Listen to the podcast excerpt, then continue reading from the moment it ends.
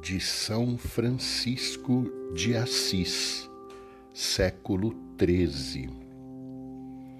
Não nos convém sermos sábios e prudentes, segundo a carne, mas temos antes de ser simples, humildes e puros. Jamais desejemos ficar acima dos outros, mas prefiramos ser servos e submissos a toda criatura humana por causa de Deus.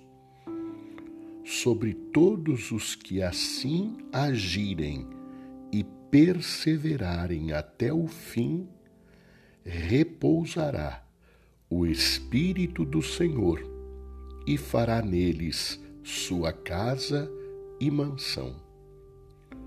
Serão filhos do Pai Celeste, pois fazem suas obras, e são esposos, irmãos e mães de nosso Senhor Jesus Cristo.